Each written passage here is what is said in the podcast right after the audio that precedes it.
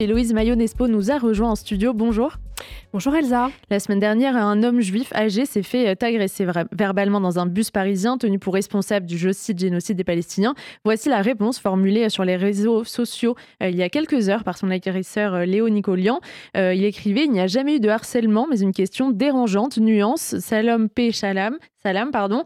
Euh, j'ai été maladroit, je le reconnais, je ne suis pas antisémite. Voilà, chacun euh, appréciera. Vous développez justement, Héloïse Mayonespa, aujourd'hui, cette semaine, l'évolution de l'antisémitisme depuis le 7 octobre, à la fois en partant de l'antisémitisme d'ambiance et en allant jusqu'aux procédures judiciaires.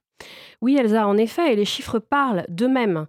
Les statistiques sont là, mais pas que. Les témoignages également et l'analyse des spécialistes que nous allons écouter.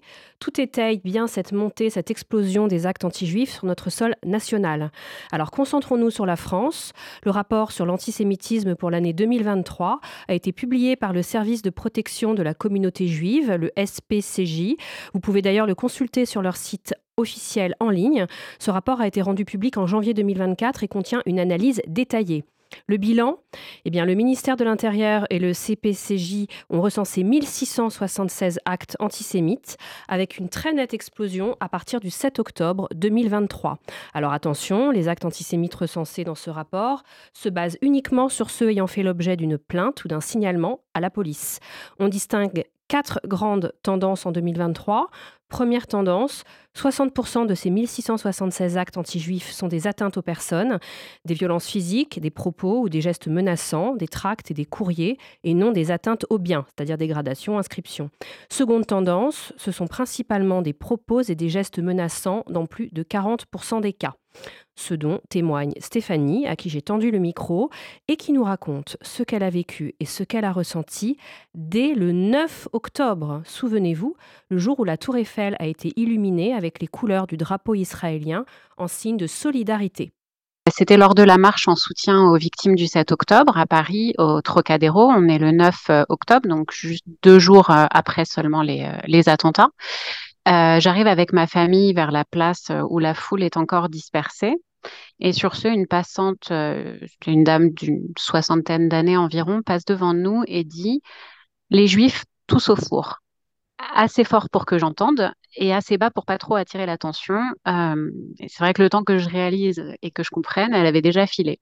Hum, mais voilà, ça fait partie des euh, de propos euh, surprenants, choquants. Euh, on s'y attend pas, on n'est jamais préparé en fait. On reste sans mots. Euh, je sais que c'est ça, ça, ne sert à rien d'essayer de la convaincre autrement. évidemment, on se sent très mal, notamment enfin pour ma part qui suis euh, petite fille déportée, déportée avec un S, euh, on est mal, on revit ce que nos grands-parents euh, ont vécu alors qu'on vient à peine de les enterrer il y a quelques années. C'est choquant, on aimerait discuter avec ces personnes-là, leur dire mais en fait je suis quelqu'un de bien, et puis on se rend compte que c'est que c'est peine perdue. On n'a juste pas de réponse. Ça, ça, nous semble tellement c'est tellement d'un autre monde en fait. On se dit qu'en en 80 ans, en, en, 2000 ans, les gens n'ont rien appris. Et euh, malgré tout ce qu'on nous enseigne à l'école euh, et dans, dans, notre République française, euh, voilà, les, les gens n'ont rien appris.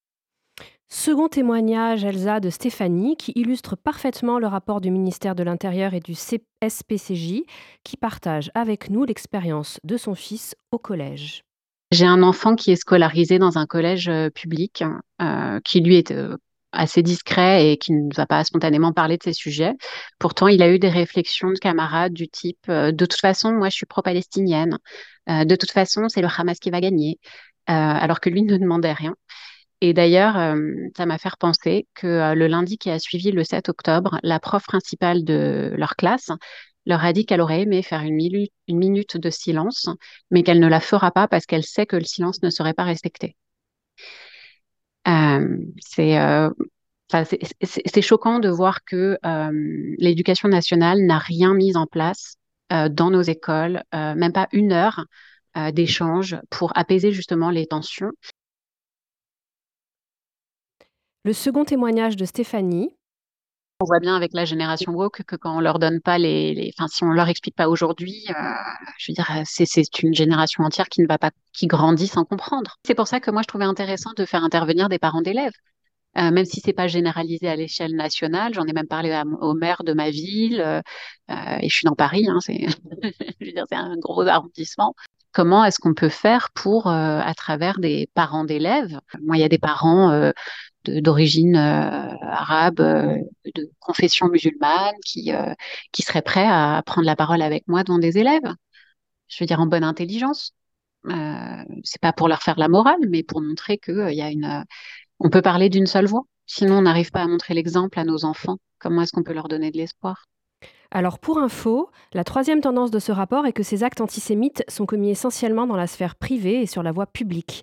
Ensuite, et de façon décroissante, en milieu scolaire, puis dans les lieux publics, dans les synagogues, et pour terminer sur Internet et à proximité des écoles juives. La quatrième et dernière tendance de ce rapport indique que ces actes sont commis sur presque l'ensemble du territoire national. En 2023, ils concernaient 616 villes ou communes françaises et 95 des 101 départements. John, le directeur général du CSPCJ, nous explique. Il y a plusieurs choses intéressantes à, relever sur ces chiffres. D'abord, euh, on, a, fait le constat euh, qu'à partir du 7 octobre, euh, et, souvent on fait le, on, essaye de comparer une riposte israélienne ou des images ou une médiatisation particulière du conflit avec la montée des actes antisémites. Finalement, là, on se rend compte que le massacre de juifs en Israël a provoqué le jour même une montée des actes antisémites. On avait déjà remarqué ce phénomène-là après les attentats de Toulouse. En 2012, on a eu plus de 200% euh, d'actes antisémites, euh, une augmentation de plus de 200%. Et pareil, après l'attentat d'Hypercacher, plus de 300%. Et là, on est à plus de 1000% euh, après le massacre du 7 octobre. Donc ça a démarré le 7 octobre et non pas au moment de la riposte israélienne. Ça, c'est déjà un premier constat. Et, et effectivement, la thématique de la Palestine a été un moteur important de cette augmentation. Et parmi euh, cette thématique-là, on peut aussi noter que 25% euh, font l'apologie du Hamas, 10% l'apologie du nazisme, 30% l'apologie du djihadisme, et 25% d'entre elles sont des appels au meurtre.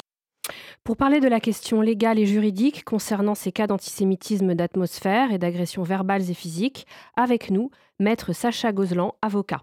Les cas graves, c'est ceux qu'on a ce dont on a entendu parler euh, dans la presse et, dans les médias.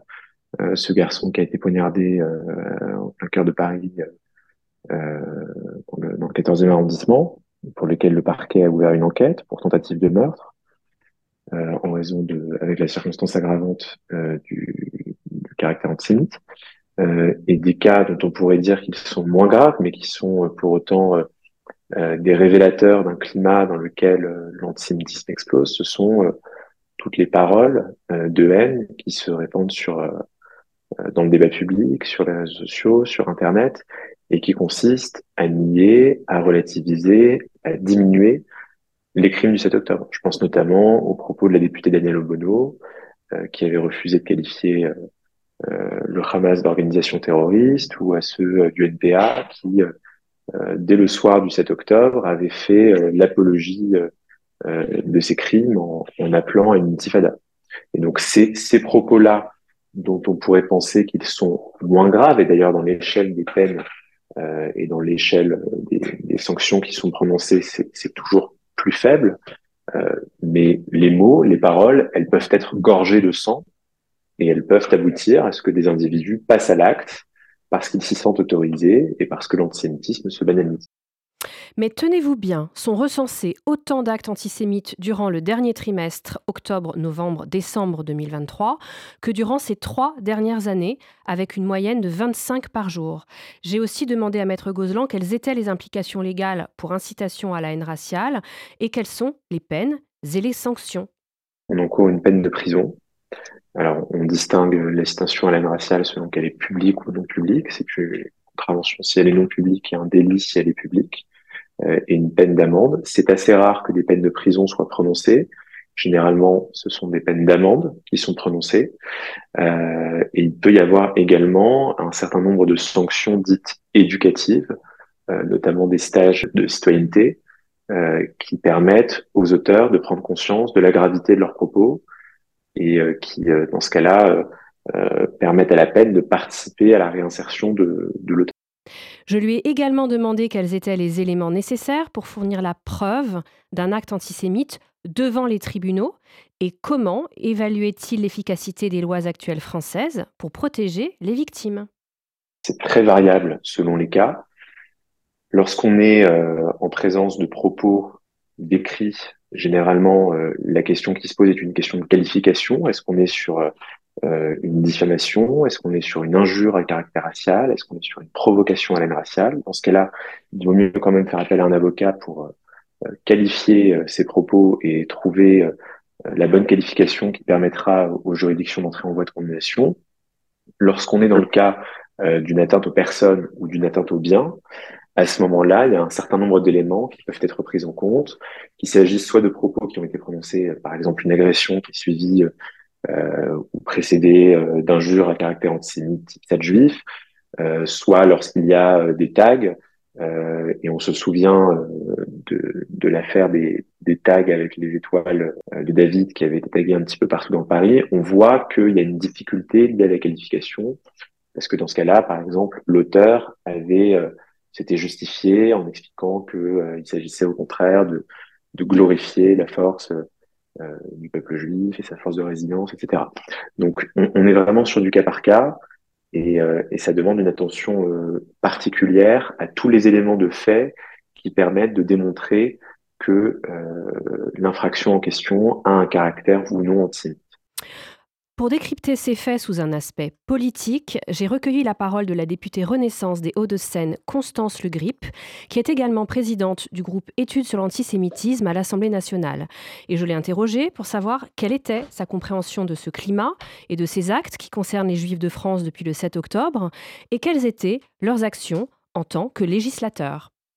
Alors, je suis parfaitement consciente que depuis euh, euh, l'horrible attaque euh, terroriste commise par le Hamas contre Israël le, 7 octobre, il y a pour les Juifs qui vivent en France une situation de, peur et, d'angoisse qui s'est installée et qui est, la résultante de la phénoménale progression, augmentation des, actes et propos antisémites dans notre pays. Hein. Je crois que les statistiques font état euh, de, de, plus de 1000% d'augmentation euh, des, actes et propos antisémites euh, commis dans notre pays, tenus dans notre pays, quelles qu'en soient les formes, depuis le, 7 octobre.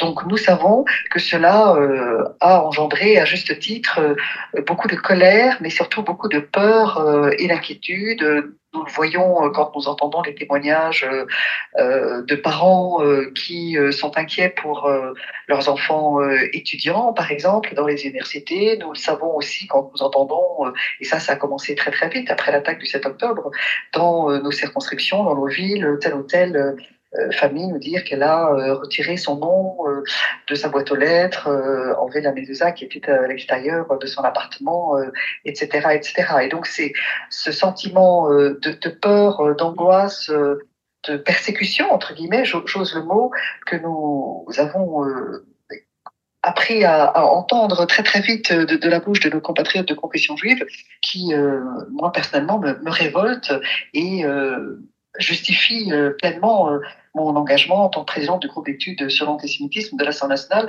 dans toute action, toute, euh, toute, euh, mobilisation que je pourrais avoir avec mes collègues pour euh, dire haut et fort que ce qui se fait actuellement, ce qui se dit actuellement en France contre nos compatriotes de confession juive est absolument intolérable. Il y a eu une identification euh, de nos compatriotes français de confession juive euh, à euh, l'État d'Israël, à la politique menée par l'État d'Israël et à, aux actions militaires conduites par Tzal, tout, tout, simplement une espèce de d'assimilation de, de, de d'assignation euh, à ce qu'est euh, l'État d'Israël et ce qu'est actuellement euh, la politique israélienne pour les juifs français, mais c'est également vrai pour les juifs d'Allemagne, les juifs des Pays-Bas ou dans d'autres pays européens. Et cela est absolument intolérable, mais clairement, le lien est fait entre les événements au Proche-Orient et le fait d'être dans un pays d'Europe, hein, dans un pays comme le nôtre, de confession juive. Et cela a euh, entraîné euh, euh, une, une haine des juifs, une haine du juif. Nous avons également, avec Mathieu Lefebvre et Caroline Nathan, émis une proposition de loi visant à renforcer la, réponse pénale contre les infractions à caractère raciste ou, ou antisémite. Rendez-vous donc en mars avec le texte contre l'antisémitisme porté par les députés Renaissance Mathieu Lefebvre et Caroline Yadan, qui vise à appliquer plus efficacement les peines d'emprisonnement à l'encontre des auteurs de propos racistes, antisémites ou discriminatoires, dont quelques points clés de cette proposition de loi sont l'émission d'un mandat d'arrêt en cas d'infraction grave à caractère raciste ou antisémite, ensuite la volonté de combler un vide juridique qui permet à de nombreux auteurs d'infractions graves à caractère raciste et antisémite d'échapper à leur condamnation. Elle propose également, cette loi, une circonstance aggravante lorsque l'infraction est commise par un dépositaire de l'autorité publique ou un chargé de mission de service public. Mais pour cela, il faut absolument porter plainte pour pouvoir être très ferme dans les sanctions, comme le rappelait Maître Gozlan, qui expliquait qu'en France, nous avons un des meilleurs systèmes de protection contre ces actes, bien que ce soit leur application qui reste à améliorer.